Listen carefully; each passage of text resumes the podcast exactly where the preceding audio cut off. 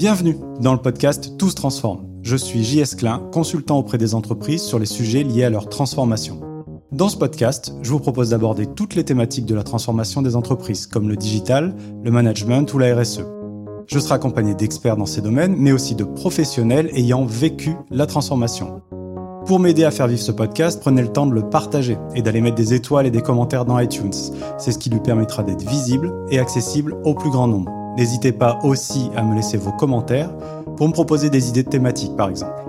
Allez, sans plus attendre, place à l'épisode du jour. Très bonne écoute à tous.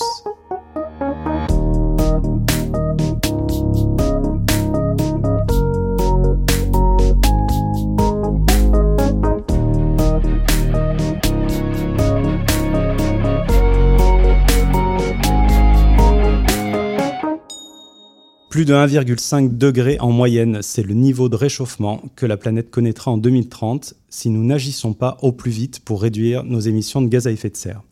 Ce chiffre, issu d'un des derniers rapports du GIEC, semble faible sur le papier. Pourtant, les conséquences d'un tel réchauffement seront catastrophiques. Famine, incendies, déplacements migratoires, des désastres humains qui entraîneront des désastres sanitaires, politiques, économiques.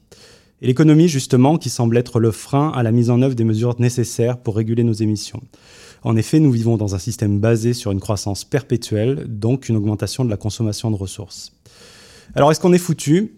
De nombreuses réglementations ont vu le jour, les attentes des consommateurs évoluent pour demander aux marques d'être plus éco-responsables, et dans ce contexte, un projet innovant et ambitieux a vu le jour, Time for the Planet.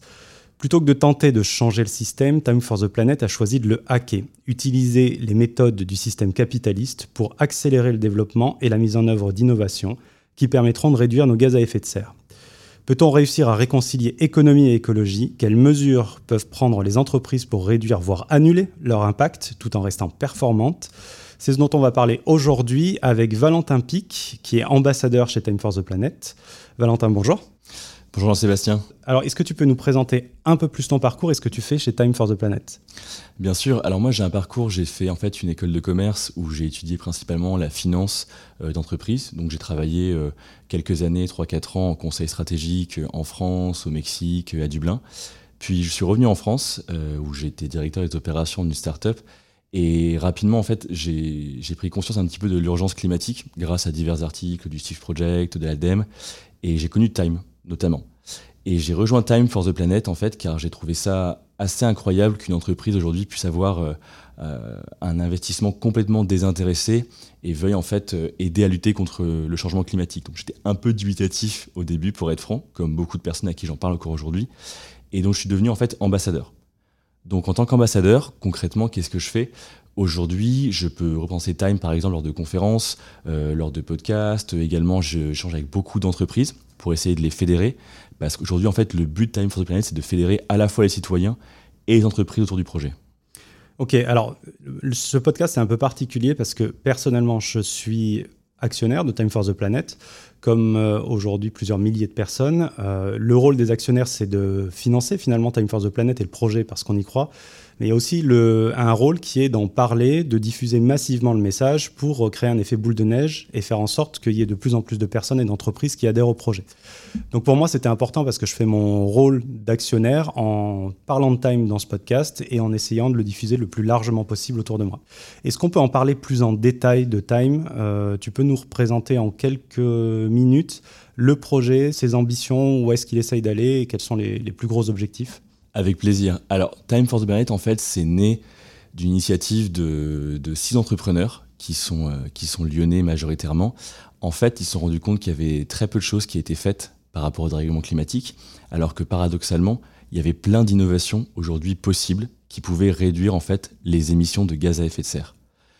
Donc en fait, rapidement, ils ont compris que, par exemple, les ingénieurs avaient parfois du mal à expliquer leurs innovations et du mal à trouver du financement. Donc en fait, ils se sont dit, mais la solution, elle est juste sous nos yeux. En fait, on a juste besoin de réunir les bons acteurs. Donc Time for the Planet, en fait, ils se sont dit, on va créer en fait un mouvement citoyen qui réunit tout le monde, les écoles, les organisations, les citoyens, les entreprises, afin de financer ces innovations. Et en fait, ils veulent aller plus loin. Ils se sont dit, ces innovations, il faut les financer, mais à un moment donné, il faut aussi créer un modèle économique qui fonctionne.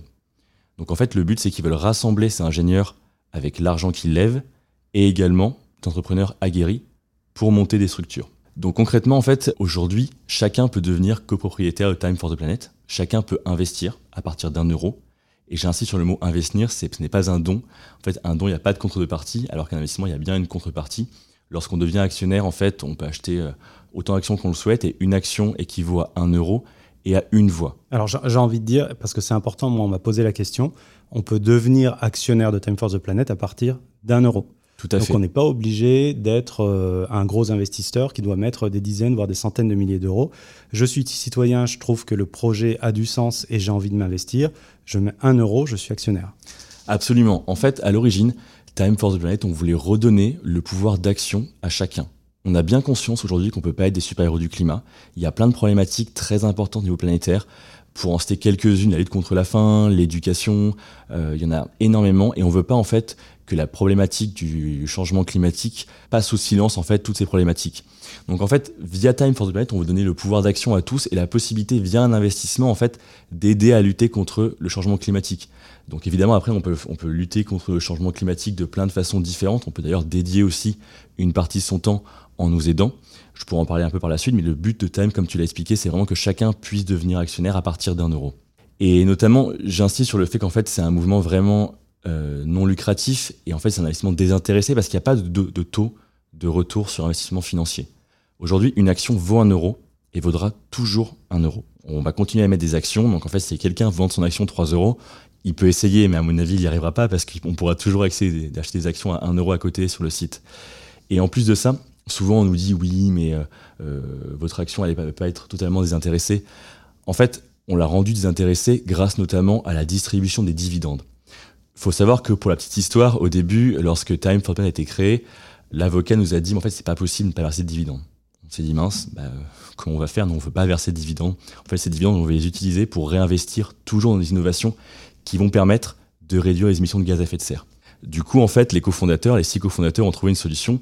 Ils ont mis une condition sine qua non pour ce versement des dividendes. En fait, la distribution de dividendes sera possible le jour où le réchauffement climatique sera revenu à celui de l'ère pré-industrielle, à savoir plus 0 degré, d'après la méthodologie utilisée par les scientifiques du GIEC. Ouais, c'est ça. Donc, quand euh, je parlais en introduction de comment est-ce qu'on hack le système, ça, c'est un des exemples. C'était de dire, il y a une condition légale en France qui dit qu'on ne peut pas ne pas verser de dividendes aux actionnaires. En fait, comment vous avez hacké les choses, c'est d'un point de vue légal en disant, bah, en fait, vous pourrez vous verser des dividendes, mais si on atteint le niveau de réchauffement qu'on avait euh, à l'ère pré-industrielle.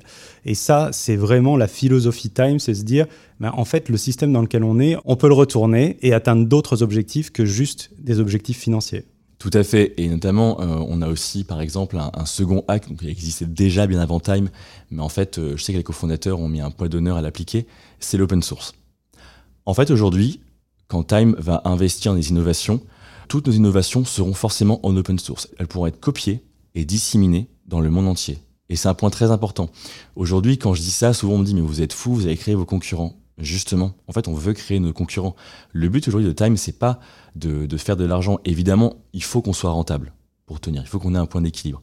Mais le but, c'est de réduire encore une fois les émissions de gaz à effet de serre. Et grâce à l'open source, même si demain on crée une innovation, il n'est pas dit qu'on réussisse. Donc d'autres entrepreneurs pourront récupérer en fait cette innovation et la développer ailleurs. Comme le dit très bien Nicolas, un des cofondateurs, si aujourd'hui on crée un aspirateur à CO2 en France, bah, tant mieux s'il est copié en Asie, en Inde, en Amérique latine. Tant mieux. C'est vraiment le but. Et là aussi, ce qu'il faut comprendre, c'est que l'open source, c'est pas libre euh, de faire ce qu'on veut. C'est une licence particulière, c'est-à-dire que quand j'adhère à la licence open source, je dois remettre dans la licence les évolutions d'innovation que j'ai mis au niveau de, l'open source. Et c'est ça qui est super important. Ça veut dire qu'on crée là encore un effet boule de neige en disant vous créez une innovation au niveau de Time for the Planet sur une des structures qui a été créée. Elle est reprise par exemple en Chine sur lequel à un endroit où ils veulent euh, l'améliorer. Ben, cette amélioration, tout le monde en bénéficie. Ils n'ont pas le droit de breveter l'innovation initiale. Exactement. En fait, euh, on a une petite phrase chez Time euh, qui, nous fait beaucoup rire. En fait, on dit que open source ne signifie pas open bar. Voilà, c'est ça. En fait, si quelqu'un veut aujourd'hui copier nos innovations, il faudra au préalable qu'il demande autorisation à Time for the Planet. Et il y aura deux conditions sine qua non. La première, comme tu l'as expliqué, c'est qu'il devra transmettre en fait à toutes les filiales en open source les améliorations, afin qu'en fait on aille tous vers un but commun. Et ça, c'est vraiment l'intelligence collective. La deuxième condition, c'est qu'en fait, toutes les filiales devront nous remonter les émissions de gaz à effet de serre qu'elles ont réussi à non émettre ou à capter. Pourquoi? Parce que ça, en fait, ça vient alimenter notre TRI à nous, entre guillemets, qu'on appelle le TRP, le taux de retour pour la planète. En fait, chaque année, on va évaluer via un cabinet indépendant les émissions de gaz à effet de serre non captées ou non émises. Et on va les transformer en équivalent tonnes de CO2. Comme ça, on sera capable vraiment de chiffrer notre impact. Donc c'est ça les dividendes. Les dividendes, c'est les émissions de CO2 qui n'auront pas été émis ou qui auront été captés. Quand on met 1 euro, 10, 100, 1000 euros dans Time for the Planet, on récupère pas des euros, on récupère du CO2 qui n'a pas été émis ou qui, en tout cas, s'est pas retrouvé dans l'atmosphère. C'est ça, c'est une très bonne image. Et en fait, bientôt, on sera capable, notamment euh, sur notre site internet, de voir combien de tonnes équivalentes de CO2 on aura émis par personne. On est en train de créer en fait un accès actionnaire pour avoir plus d'informations par rapport à ça. Alors on va passer à la, partie suivante. Je le disais en intro, il y a euh, une espèce d'opposition entre le système économique dans lequel on évolue et l'urgence climatique. On va essayer de comprendre un petit peu euh, pourquoi on en est arrivé là. Euh, la société capitaliste, le principe capitaliste qui est né il y a un petit peu plus d'un siècle, se base sur une croissance permanente qui elle-même est basée sur le fait qu'on ait des ressources illimitées. Or, on l'a vu au cours des 50 dernières années, les ressources sont loin d'être illimitées, ce qui crée cette euh, dette qu'on est en train de contracter, qu'on contracte depuis euh, ben, l'ère industrielle, qui est en train de s'accélérer, et à un moment, il va falloir payer la dette. Et on commence à en voir les, euh, les conséquences arriver. Il y a différentes façons d'aborder ce problème. Beaucoup de gens partent du principe qu'il faut rentrer dans une approche de décroissance qui voudrait dire changer le modèle dans lequel on vit, c'est-à-dire que le, principe de la société capitaliste ne peut pas fonctionner avec un modèle de décroissance. Donc ça voudrait dire changer complètement le modèle, changer les, mentalités, ce qui serait finalement la meilleure solution, c'est-à-dire qu'effectivement ça nous permettrait d'arrêter d'émettre, en tout cas de réduire drastiquement nos, nos émissions. La problématique, c'est que aujourd'hui, on sent bien qu'au niveau des consommateurs, on n'est pas prêt à aller dans ce système-là, donc ce serait un pari risqué et qui prendrait peut-être 50, 100 ans à être euh, déployé. Aujourd'hui, on n'a plus le temps, puisqu'on l'a vu, en 2030 déjà, ce sera très compliqué. On aura euh, un, niveau d'émission et une, augmentation de la température qui sera vraiment très élevée. Donc en fait, ce que propose Time dans ce, ce, contexte, c'est de se dire, on va pas tout changer, mais on va essayer d'utiliser ce qu'on a aujourd'hui pour faire euh, différemment. Exactement. En fait, aujourd'hui, nous, on pense que c'est compliqué de tout réinventer. Autant partir des bases et de les faire évoluer. Et notamment, nous, aujourd'hui, on pense qu'il est possible d'utiliser par exemple l'argent, le modèle entrepreneurial et le marketing à des fins positives. je sais qu'en disant ça, peut-être que des, des, poils se hérissent sur la tête des gens, mais non, c'est vraiment possible. Je vais vous donner peut-être un petit exemple après, mais euh, tu parlais des modes de consommation qui évoluent, et notamment, je pense que vraiment, on peut changer en profondeur nos modèles et nos habitudes, et il le faut, le GIEC le dit, afin de rester sous la barre des 1,5 degrés. Ça va pas être facile, effectivement. Et en fait, Time, aujourd'hui, ce qu'on veut faire, on veut redonner du sens notamment aux innovations. Par exemple, aujourd'hui, je sais qu'il y a un gros débat par rapport euh, à la 5G, et notamment le Haut Conseil au climat a sorti un bilan de la 5G qui est assez catastrophique parce que selon ses calculs, on pourrait ajouter entre 2,7 millions de tonnes et 6,7 millions d'équivalents CO2 en 2030. Donc ça ne vous parle pas beaucoup. Peut-être quelque chose qui va vous parler le plus. Le GIEC dit qu'aujourd'hui, l'empreinte carbone d'un Français, c'est 12 tonnes de CO2. Idéalement, il faudrait que chaque personne sur Terre est une empreinte carbone de 2 tonnes de CO2. On peut expliquer en deux secondes pourquoi Parce que tout le monde parle de la 5G, mais on a du mal à comprendre pourquoi une euh, technologie euh, de, gestion des données a un impact sur l'émission de CO2. Et je pense que c'est important d'expliquer pourquoi il y a ce débat autour de la 5G. Bien sûr, en fait, le débat autour de la 5G, il vient du fait, encore une fois, que aujourd'hui, la 5G, le problème, ça va être son utilisation notamment via l'effet rebond. En fait, l'effet rebond explique que lorsqu'on gomme les limites d'une technologie, on a tendance à l'utiliser beaucoup plus. Et c'est ce qui va se passer, en fait, on pense avec la 5G. La 5G, on pouvoir regarder par exemple des vidéos, notamment en HD, servira évidemment à des choses très utiles, notamment pour la santé. Mais le problème, c'est qu'on sait aujourd'hui que les consommateurs, plus on a accès à des technologies puissantes, plus on les utilise, donc plus on consomme d'énergie et plus on pollue. Également aussi, le gros problème, c'est que la 5G, ça va nécessiter des nouveaux téléphones, des nouveaux smartphones. Ces smartphones, ils sont faits de métaux, dont l'extraction pollue énormément. Donc aujourd'hui, ça veut dire que potentiellement la 5G, on va tous devoir changer nos téléphones. Et ça, en fait, c'est une catastrophe au niveau émission des gaz à effet de serre. Après, aujourd'hui, moi, je suis pas un pro de la 5G, honnêtement, j'ai pas assez lu, mais je pense que la 5G pourrait être utile si on en faisait des bons usages et si surtout, si on trouvait un moyen, en fait, de construire euh, les antennes notamment qui polluent énormément avec des, des matériaux pardon, renouvelables ou qui n'émettent pas de gaz à effet de serre. Aujourd'hui, apparemment, c'est pas possible. Alors ça c'est un point euh, sur lequel euh, moi je reviens souvent entre la question de l'outil et son usage. C'est-à-dire que là on est réellement dans ce, cas-là. On blâme la technologie, la 5G, alors qu'en fait c'est pas la technologie en elle-même, potentiellement avec la question des antennes, mais euh, qui pourrait être déployée de façon beaucoup plus lente et en essayant d'avoir des, des, méthodes qui soient un petit peu plus respectueuses. Mais c'est surtout son usage. Pourquoi a-t-on besoin de la 5G Pourquoi en tant que consommateur j'ai besoin d'aller plus vite dans mon utilisation d'Internet, sachant qu'aujourd'hui, la 4G est quand même très performante et qu'on se retrouve avec des, réseaux Wi-Fi très performants un petit peu de partout. Donc on est vraiment dans cette idée-là et euh, c'est un petit peu quelque chose qui est global. C'est pas lié à la, à la 5G, c'est comment est-ce qu'on change nos usages? C'est pas forcément changer les technologies, c'est comment est-ce qu'on change nos usages pour adopter des attitudes plus éco-responsables.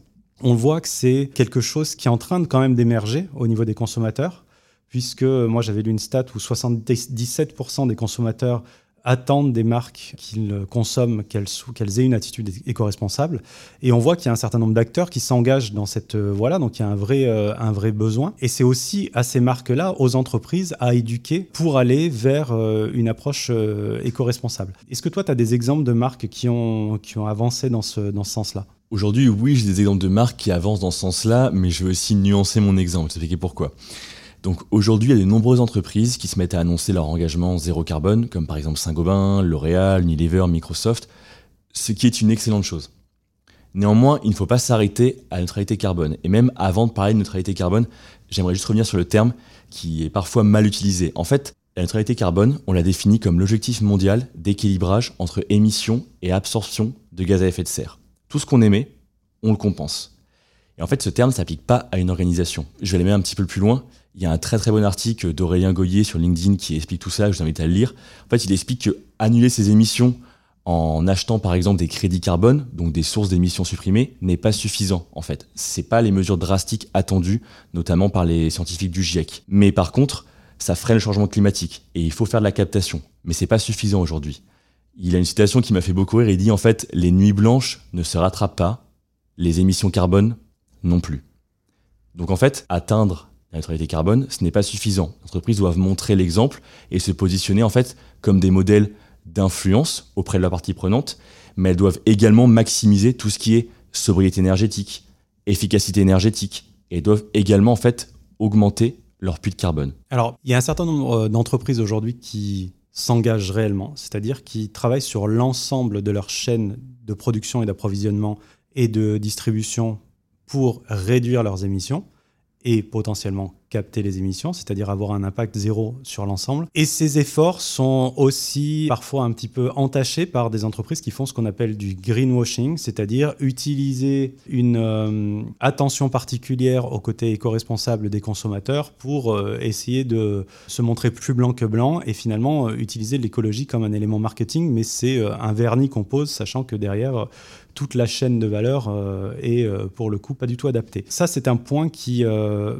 me semble assez intéressant à aborder parce que non seulement c'est une stratégie court terme, c'est-à-dire que le problème du, réchauffement climatique est global et on va tous en payer les prix. Donc adopter cette, cette stratégie pour une entreprise, c'est quelque chose qui va être très court-termiste et qui finalement fait qu'accroître la dette qu'elle va avoir envers, euh, envers la société. Ça va fonctionner avec une partie des consommateurs, mais en fait, ça va créer un certain nombre de consommateurs qui vont réellement gratter et qui vont se dire euh, que bah, c'est du, du bullshit marketing. Et finalement, ça va créer du bad buzz. Donc, c'est pas forcément d'un point de vue marketing la meilleure chose à faire. Et puis, euh, quand les choses vont commencer à se, compliquer, ces entreprises vont se retrouver face au mur parce qu'elles n'auront pas de moyens de se retourner. Et derrière, il y a un élément, on parle beaucoup dans ce podcast de l'aspect RH euh, des collaborateurs. En fait, les collaborateurs de ces entreprises-là sauront que c'est du bullshit marketing et donc euh, bah, ces boîtes vont avoir du mal à engager leurs propres équipes et finalement elles se mettent dans une situation à risque, elles se mettent en danger. Et en faisant ça, elles viennent entacher toutes les boîtes qui le font réellement en profondeur et de ce que tu me disais quand on a préparé un petit peu, même des actions comme Time qui pour le coup sont des actions très profondes. Effectivement, ce que tu dis par rapport au greenwashing est intéressant parce que en fait, ça porte aujourd'hui atteinte à des mesures qui pourraient faire du bien à la planète. Et j'ai un exemple notamment avec euh, bah, Time for the Planet, vu que je suis ambassadeur. 20 minutes a publié un article sur Time, et en fait, dans les 10 minutes qui ont suivi, on s'est pris un flot de commentaires euh, assez agressifs, parfois haineux, sur le fait que de toute manière, euh, entrepreneuriat euh, égal mensonge, égal arnaque, on voulait s'enrichir sur nos associés. Et donc en fait, on a un gros travail, nous aussi, enfin nous Time et nous tous, de sensibilisation sur le fait que je pense que c'est très important aussi de, s'informer avant. J'ai bien conscience aujourd'hui que on voit tellement de greenwashing que ça puisse nous retourner la tête. Moi d'abord le premier, moi ça m'arrive parfois de juger avant de m'informer, et c'est très important de s'informer. Et notamment chez Time, on fait un gros exercice de sensibilisation, on prend le temps de répondre à toutes ces personnes, à tous ces commentaires haineux, en leur expliquant en fait pourquoi aujourd'hui c'est un investissement désintéressé, qu'on est totalement transparent, que la liste de tous nos actionnaires est consultable sur le site internet, qu'on n'a rien à cacher. Là, dans la prochaine assemblée générale, par exemple, tous nos actionnaires auront accès à toutes les dépenses faites par les cofondateurs, du ticket de métro euh, aux éventuelles dépenses, par exemple marketing euh, ou autres. Et par exemple, j'ai euh, un exemple qui m'a quand même frappé. C'est un jour un journaliste sur Facebook nous a dit de toute façon, moi je journaliste, j'ai pas confiance en vous, vous êtes des menteurs. Et Nicolas, en fait, qui est un des cofondateurs, qui est un peu notre maître Yoda, car il prend toujours beaucoup de patience pour répondre aux commentaires, a fini en fait par expliquer euh, euh, qu'est-ce qu'on faisait chez Time for the Planet, a eu même ce journaliste au téléphone, et à la fin il nous a dit, mais en fait je suis vraiment désolé, parce que enfin vous avez raison, j'ai pas pris le temps de prendre connaissance de votre projet, je l'ai critiqué d'emblée, sans prendre le temps de me renseigner, et en fait ça vous porte préjudice. Et on lui dit, bah oui, mais écoute, maintenant en fait tu le sauras, mais c'est un peu ce qu'on vit en fait au jour le jour. Donc c'est vrai que le greenwashing est assez compliqué, et j'aimerais aller encore plus loin. Aujourd'hui, moi parfois, j'échange avec des entreprises qui investissent dans Time et elles me disent, mais en fait, on veut surtout pas le publier sur les réseaux sociaux parce qu'on va nous traiter de, menteurs, d'arnaqueurs, on va dire qu'on fait du greenwashing. Donc en fait, elles préfèrent investir un peu dans l'ombre. Donc ça nous permet de passer à la troisième partie qui est pourquoi et comment les entreprises ont intérêt à investir dans une démarche éco-responsable. Alors juste avant ça, JS, en fait, si je puis me permettre, je pense qu'il est important de se poser une question. On souhaite à tout prix atteindre cette, euh, ouvrez les guillemets, neutralité carbone, alors qu'une question doit se poser au préalable, en fait par rapport à notre façon de consommer. Mon grand-père, il avait l'habitude de me dire, euh, tu sais, tant qu'on achètera de la merde, on nous vendra de la merde. Et en fait, je pense que ça résume très bien le fait qu'aujourd'hui, on peut chacun avoir sa part dans ce changement climatique. On doit chacun contribuer à notre façon. Donc oui, les entreprises doivent investir dans une démarche éco-responsable, mais tout comme nous. On peut plus consommer comme on consomme aujourd'hui. On doit revenir à un mode de vie plus frugal. D'ailleurs, c'est ce dont parle le GIEC. On parle de sobriété énergétique, d'efficacité énergétique. Et en fait, je vais vous donner un exemple concret. Aujourd'hui, en fait, le GIEC préconise que chaque habitant revienne à une empreinte carbone de 2 tonnes de CO2 par an. Aujourd'hui, en France, on est à 12 tonnes. Rien que par exemple qu'un vol transatlantique, c'est 1,5 tonnes de CO2 par an. Je suis pas en train de dire qu'il faut arrêter tous les vols, attention, c'est pas ce que je dis. Mais en fait, il faut de, toute façon, de toute façon, avec en ce moment, tous les vols sont arrêtés. C'est vrai, tous les vols sont arrêtés, mais ça montre en fait qu'il faut changer en fait nos façons de consommer ou qu'il faut trouver en fait des solutions alternatives. C'est une vraie question avec la crise actuelle le fait qu'il n'y ait plus de vols long courrier pour partir en vacances, est-ce que les personnes qui n'ont pas pu aller à l'autre bout du monde se sentent plus mal dans leur peau aujourd'hui? Et c'est une très bonne question notamment, et il y a un sujet que je connais pas assez, mais que sur lequel je m'informe, c'est le tourisme lent. En fait, de plus en plus, on promeut le tourisme lent. C'est en fait prendre peut-être un peu plus de temps pour faire moins de choses et plus près. Notamment, euh, enfin, je vais pas faire le, la promotion de la France, on a des régions tellement belles en France, je conçois qu'on veuille partir absolument à l'étranger, mais il y a un article hyper intéressant d'un psychologue, dont j'ai oublié le nom, qui explique en fait notre besoin d'évasion, le fait qu'on veuille partir très très loin, au final, c'est pas le plus reposant. Au final, on peut se reposer en faisant des choses bien différentes, et partir en vacances, c'est pas forcément partir dans les îles en fait. C'est un peu devenu la nouvelle, entre guillemets, mode. Et en fait, chez Time for the Planet, on a conscience que les gens font de leur mieux, et on a donc créé en fait cet outil citoyen dont chacun peut s'emparer pour lutter contre le dérèglement climatique à son échelle. En fait, on veut que les personnes puissent donner du sens à leur investissement, notamment. Ouais. Ça, c'est sur l'aspect particulier. Et derrière, euh, on a l'aspect des entreprises qui peuvent aussi investir dans Time, on va en parler. Alors pourquoi une entreprise aurait intérêt à s'intéresser euh, à son impact euh, carbone? Bah, la première raison, c'est déjà qu'on euh, est au-delà de l'urgence, c'est-à-dire c'est une question de survie, donc pour les individus, mais aussi pour les entreprises, c'est-à-dire qu'une entreprise qui euh, agit pas là-dessus, euh, grosso modo, elle ne survivra pas d'ici 15 ans. On a la question de la pression du marché, c'est-à-dire que les consommateurs aussi attendent ça aujourd'hui. Et tu le disais, c'est de plus en plus une démarche individuelle, mais du coup, ça, se reporte sur les attentes des consommateurs euh, envers les marques. Et puis sur un côté interne, c'est-à-dire comment je fais pour recruter et garder des talents. On voit qu'aujourd'hui, les personnes qui sortent des grandes écoles ne vont plus dans les boîtes qui n'ont pas d'engagement environnementaux, qui n'ont pas une politique RSE poussée. Et ils préfèrent aller euh, peut-être dans des boîtes un petit peu plus petites, gagner moins d'argent, mais aller dans des boîtes qui répondent à leurs valeurs euh, fondamentales. Ça, c'est la question du pourquoi. Si vous êtes une entreprise, et même si en tant que dirigeant, vous n'avez pas d'atome crochu avec les questions environnementales, ne serait-ce que pour faire survivre votre société, c'est intéressant d'avoir une approche éco-responsable. Alors la vraie question maintenant, c'est, maintenant qu'on comprend pourquoi, c'est comment est-ce qu'on fait pour euh, avoir cette euh, approche éco-responsable et l'avoir dans les gènes. Alors il y a différentes façons de le faire. Déjà, c'est analyser ce qu'on fait déjà, euh, où on en est, quel est le diagnostic de ma société, parce que souvent dans votre boîte, sans que vous en aperceviez, il y a un certain nombre de collaborateurs qui ont déjà mis en place des actions éco-responsables, que ce soit directement lié à votre production ou indirectement. Qu'est-ce qui peut être changé rapidement? Il y a plein de choses qui peuvent être faites dans les sociétés pour couper des émissions de gaz à effet de serre très rapidement, parce que c'est des petits changements, par contre, qui ont énormément de valeur. Et derrière, c'est travailler sur l'innovation pour aller plus loin et agir avec des projets comme Time, euh, que ce soit par le, principe des innovations qui sont faites par Time ou en investissant dans Time parce qu'on aura des retours directs ou indirects via l'économie derrière des actions qu'on a pu faire. Valentin, je sais que tu travailles beaucoup avec euh, les contacts avec les entreprises dans le cadre de Time for the Planet. Est-ce que tu peux nous donner des exemples concrets de ce que vous avez pu mettre en place avec d'autres entreprises et Time for the Planet? Bien sûr. Alors, euh, juste avant, j'essaie de faire une petite digression. C'est que avant de parler d'entreprise, on voulait avant tout fédérer les citoyens. Et pour ça, on a créé ce qu'on appelle la galaxie de l'action. Donc, en fait, la galaxie de l'action, concrètement, on est parti du principe que la planète a tout le monde. Donc, en fait, Time for the Planet doit être à tout le monde. Et en fait, on veut offrir la possibilité également aux personnes qui le souhaitent de nous rejoindre et de nous aider, de dédier un peu de leur temps en nous aidant sur différents projets. Par exemple, moi, quand je suis arrivé chez Time, j'ai lu ce qu'on appelle un gluon. Donc, un gluon en physique quantique, euh, c'est euh, une particule qui réunit les atomes entre eux. Donc, en fait, j'étais un facilitateur social. J'accueillais une nouvelle personne et je les orientais vers des projets sur lesquels elles pouvaient contribuer. Et en fait, cette galaxie de l'action, aujourd'hui, c'est quelque chose qu'on veut créer aussi en entreprise. Donc, je vais revenir juste après, mais aujourd'hui, par exemple, en discussion avancée avec des entreprises comme euh, Bouygues, comme La Poste, comme par exemple Decathlon, on est également en discussion avancée avec euh, des euh, family office qui sont en fait des fonds d'investissement détenus par des familles qui eux en fait ont plus la possibilité de faire des investissements désintéressés sans TRI par rapport à des fonds traditionnels. Et en fait, avec les entreprises, qu'est-ce qu'on veut faire? On veut aujourd'hui les fédérer autour de notre cause. Donc pour ça, on a ce qu'on appelle un climate deal, donc une sorte d'accord sur le climat, on leur dit très bien, bah écoutez, selon votre niveau d'investissement, nous, on peut aussi travailler sur des projets en commun. Et notamment, un des projets en commun sur lequel on veut travailler, sur la création d'une planète. Une planète chez Time, en fait, dans la galaxie de l'action, ça rassemble des personnes aux compétences communes. Par exemple, on a une planète vidéaste, on a une planète euh, designer, on a euh, une planète traducteur. Aujourd'hui, on veut créer des planètes pour une entreprise, pour réunir tous les collaborateurs qui aujourd'hui voudraient unir leurs efforts et créer en fait des actions à valeur ajoutée, à la fois pour leur entreprise et pour Time for the Planet. Donc pour ça, il y a un exemple très simple. Il y a une, entreprise qui nous a rejoint qui s'appelle Sogelink, où en fait, euh, Emily notamment a en fait parlé de Time for the Planet autour d'elle. Elle a rassemblé différents collaborateurs. Et après, ils avaient réuni en fait une certaine somme d'argent.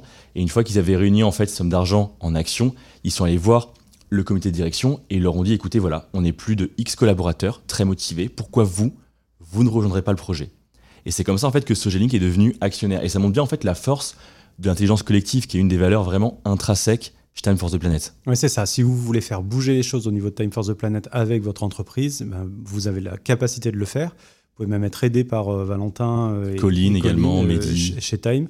Pour les entreprises en elles-mêmes, ça peut être un bon moyen aussi de, travailler avec, ses collaborateurs, justement en mettant en place de la co-construction, mettant en place de l'abondement. J'ai un collaborateur qui met un euro, l'entreprise met un euro. Il peut y avoir ce type d'actions qui sont mises en place par les entreprises pour bah, créer en fait une, vraie action commune et fédérer l'ensemble de la société autour de, valeurs qui, les, qui, les, qui leur ressemblent.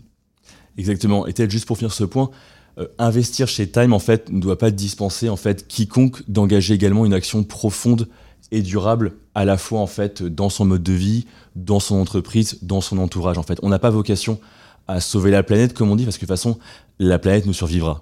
Alors c'est ça, c'est ça c'est vrai pour les collaborateurs ou pour les individus. C'est vrai aussi pour les entreprises, c'est-à-dire investir dans Time for the Planet ne dispense pas l'entreprise de mettre en place des actions elle-même pour euh, ses propres émissions. C'est-à-dire, euh, c'est pas euh, un joker à sortir en disant ah ben c'est bon, moi j'ai fait mon, ma, part d'un point de vue écologie parce que j'ai investi dans Time for the Planet. Non, en fait, investir dans, dans Time, c'est croire au projet, faire en sorte qu'il fonctionne et avoir une action collective, globale, pour se dire on va réussir à sortir de, excusez-moi, mais du merdier dans lequel on s'est mis tout seul. Et ça veut dire qu'on doit aussi balayer devant sa porte et travailler en interne pour se dire comment est-ce que nous, en tant qu'entreprise, on réduit nos émissions ou on capte nos émissions, les deux, pour euh, que ce soit une réussite. Tout à fait. Et pour être franc, je trouve ça assez intéressant parce que j'en compte pas mal d'entreprises, donc à la fois des PME, des TPE, des ETI, des grands groupes. Et en fait, on sent qu'ils ont déjà pris conscience de ce problème euh, et qui sont en train de faire des choses en interne. Moi, je parle avec beaucoup d'entreprises qui me disent ben, on est en train de faire notamment un audit énergétique, un audit environnemental pour comprendre qu'est-ce qu'on pourrait améliorer. Donc, c'est assez rassurant parce qu'en tout cas en France, je ne sais pas comment ça se passe à l'étranger, mais en France, j'ai l'impression que les entreprises et peut-être le grand public commencent à prendre conscience de cette problématique qui est le changement climatique. Ok, Valentin, on arrive au bout de l'épisode. J'ai une question que je pose à tous les intervenants. Si tu avais une baguette magique et que tu pouvais transformer ce que tu veux, qu'est-ce que tu en ferais? Alors j'adore cette question parce que c'est une question moi-même que je posais à mes clients avant quand je travaillais euh, dans le, dans le conseil. C'est une question pas facile. Je serais tenté de te dire, bah, je ferais disparaître le surplus de gaz à effet de serre, mais en fait ça ne réglerait pas le problème. Non, parce qu'on le, on le remettrait aussi sec. Et en fait, le véritable problème, je pense, aujourd'hui, c'est l'accès à l'information et sa vulgarisation. Je pense qu'aujourd'hui, typiquement, si tout le monde avait conscience des effets des changements climatiques à court terme, à moyen terme, à long terme, les gens seraient catastrophés. Donc en fait, si j'avais une baguette magique, je ferais en sorte que chacun puisse accéder à une information vulgarisée. Et pas seulement par rapport au changement climatique, par rapport à tous les sujets. En attendant, moi, ce que je vous conseille à tous de faire vraiment, si vous l'avez jamais fait, c'est de faire une fresque du climat. Je l'ai faite la semaine dernière et ça explique en fait de manière ludique, via un atelier, tous les mécanismes du réchauffement climatique. Et c'est vraiment en fait euh, quelque chose de génial. Moi, ça m'a appris beaucoup de choses et je suis même devenu animateur par la suite. En fait, chacun peut devenir animateur. Euh, moi d'ailleurs, là, juste après, je pars dans la belle famille à Grenoble et je pense que je vais leur faire une fresque du climat pour qu'ils prennent conscience en fait de tous ces mécanismes. Je mettrai tous les liens dans la description du podcast sur le site pour qu'on puisse comprendre ce que c'est une fresque du climat et éventuellement, il y a des vidéos là-dessus, on peut comprendre. Euh, bien sûr, en fait, moi je vous conseille tout simplement d'aller sur le site de la fresque du climat. Tout est très bien euh, Et on va même faire une fresque du climat en partenariat avec Time for the Planet le 26 janvier. Donc euh, je pense que le plus simple, si vous voulez nous suivre, suivez-nous sur LinkedIn, sur Facebook, sur Instagram. On vous tient au courant en fait de toutes dernières avancées. Et également, euh, c'est pas pour faire de la pub du tout, mais je trouve qu'il y a des, il y a des sites qui expliquent très bien ces problématiques du changement climatique, qui les vulgarisent très très bien. Donc si j'ai des conseils, allez voir par exemple le site de l'ADEME, qui est une gouvernementale, qui fait des infographies géniales pour comprendre en fait quel est notre impact aujourd'hui sur les émissions des gaz à effet de serre. Allez voir les articles du Shift Project et allez lire également ce que fait la fresque du climat. Il y a sûrement plein d'autres sites très très bien. Moi, c'est ce que je consulte actuellement. Je mettrai tous les liens dans le, dans, pour prémâcher le travail dans la description de l'épisode. Comme ça, euh, vous saurez où aller pour trouver ces, ces éléments. Vous retrouvez Time for the Planet sur le site time-planet.com. Vous retrouverez sur ce site euh, toutes les informations nécessaires. Alors évidemment pour devenir actionnaire, vous retrouverez euh, la présentation en détail du projet, les différentes vidéos. Vous pouvez avoir accès euh, aux galaxies de l'action si vous souhaitez vous engager autour de Time for the Planet.